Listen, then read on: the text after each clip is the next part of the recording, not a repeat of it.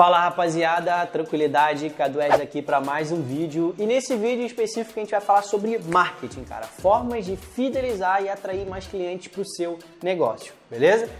Como fazer uma copy que toque na emoção do lead que não seja reprovado pelo Facebook? Cara, isso aí é muito difícil, porque, novamente, quando você está tocando na emoção da pessoa, você está vendendo uma transformação, está fazendo uma promessa.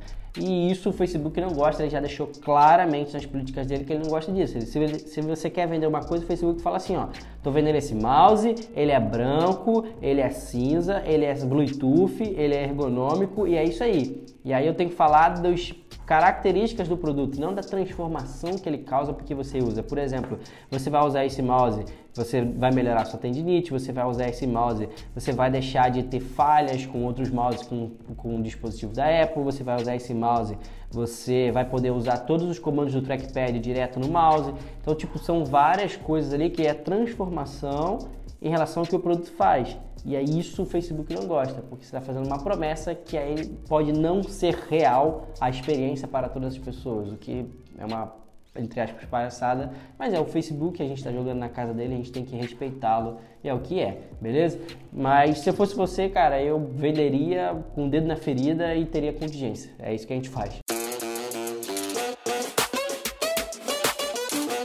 E não só captar os clientes que é importante, reter esses clientes se torna mais importante ainda. Com a competitividade aumentando, é muito melhor e muito mais fácil você vender novamente para um cliente que você já tem do que você vender para um cliente do absoluto zero. Então você é ideal que invista em estratégias para fidelizar o seu cliente. E quais são esses tipos de estratégias de fidelização de cliente? Bom, partindo do princípio que o seu produto funciona, o seu produto é bom, um outro ponto aí que vai poder te ajudar muito é o fato de você ter um bom pós-venda. O produto chegar para o cliente no prazo que você estipulou, o produto ter uma boa experiência de embalagem, o cliente gostar de abrir o seu produto e gostar de ver ali o que ele vai ter dentro ali da embalagem. Outra coisa é uma boa política de troca, caso o cliente precise trocar. Então, um bom relacionamento, um bom canal ali de atendimento para ele poder pegar e falar. E diferenciais que o seu produto tem. Então, por exemplo, mandar um cartão, isso ajuda bastante. Mandar simplesmente às vezes um e-mail agradecendo pela compra. São todas coisas de pós-venda,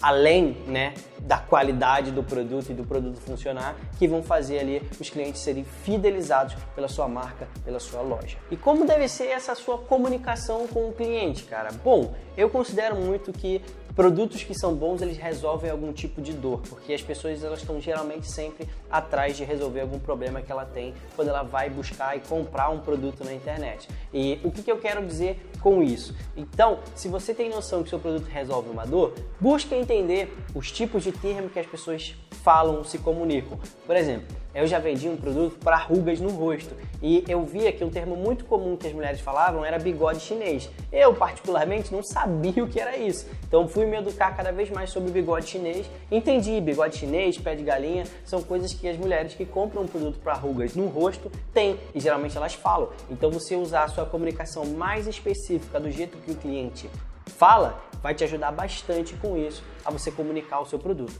E como que você acha esses tipos de termos para você poder pegar e fazer a sua comunicação? Pesquisando. Sinceramente, não tem outro caminho. Então, vai em vídeos como esse aqui, só que do seu nicho, por exemplo, aqueles vídeos de tutorial de maquiagem, tutorial de receita em casa, etc. Os comentários tem ouro ali que você pode pegar e montar aí a sua comunicação do seu produto. Como prender a atenção das pessoas nos primeiros 3 segundos de um criativo? Bom, a gente falou um pouquinho disso aí, eu até dei um exemplo prático aqui. Eu vejo só duas maneiras, mostrando muito a dor que ela vai resolver, né, quando a pegar aquilo ali, ou então mostrando a transformação que aquele produto pega e causa para ela ali. Essa geralmente é a maneira como eu vejo e a maneira como a gente pega e usa, né? É, se a pessoa, por exemplo, se você tá falando para ela que ela tem um tratamento natural e que ela não vai precisar fazer uma cirurgia, mostre para ela alguém sofrendo com uma cirurgia, por exemplo. Estou pensando em utilizar influenciador, amigo, além do tráfego pago. Vale a pena dar produto? Cara, vale.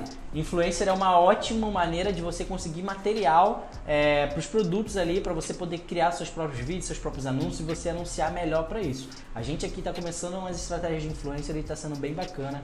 E sim, se você está no seu momento, se você pode investir nisso, influencer é um ótimo material. Se você pode pegar aquele material, colocar alguns vídeos diferentes misturados naquele e anunciar para vender o seu produto, beleza? Então, rapaziada, muito obrigado por ter assistido até o vídeo até aqui. É isso aí. Se inscreve no canal, deixa o seu like, ativa o sininho da notificação também. Compartilha esse vídeo nos seus grupos de WhatsApp, nos seus grupos de Facebook Ads, nos seus grupos de Drop, no seu grupo de marketing digital. Deixa nos comentários as sugestões e as ferramentas que você usa, como eu falei, e vai ser um prazer ter você aqui no nosso próximo vídeo. Muito obrigado e vamos mandar bala.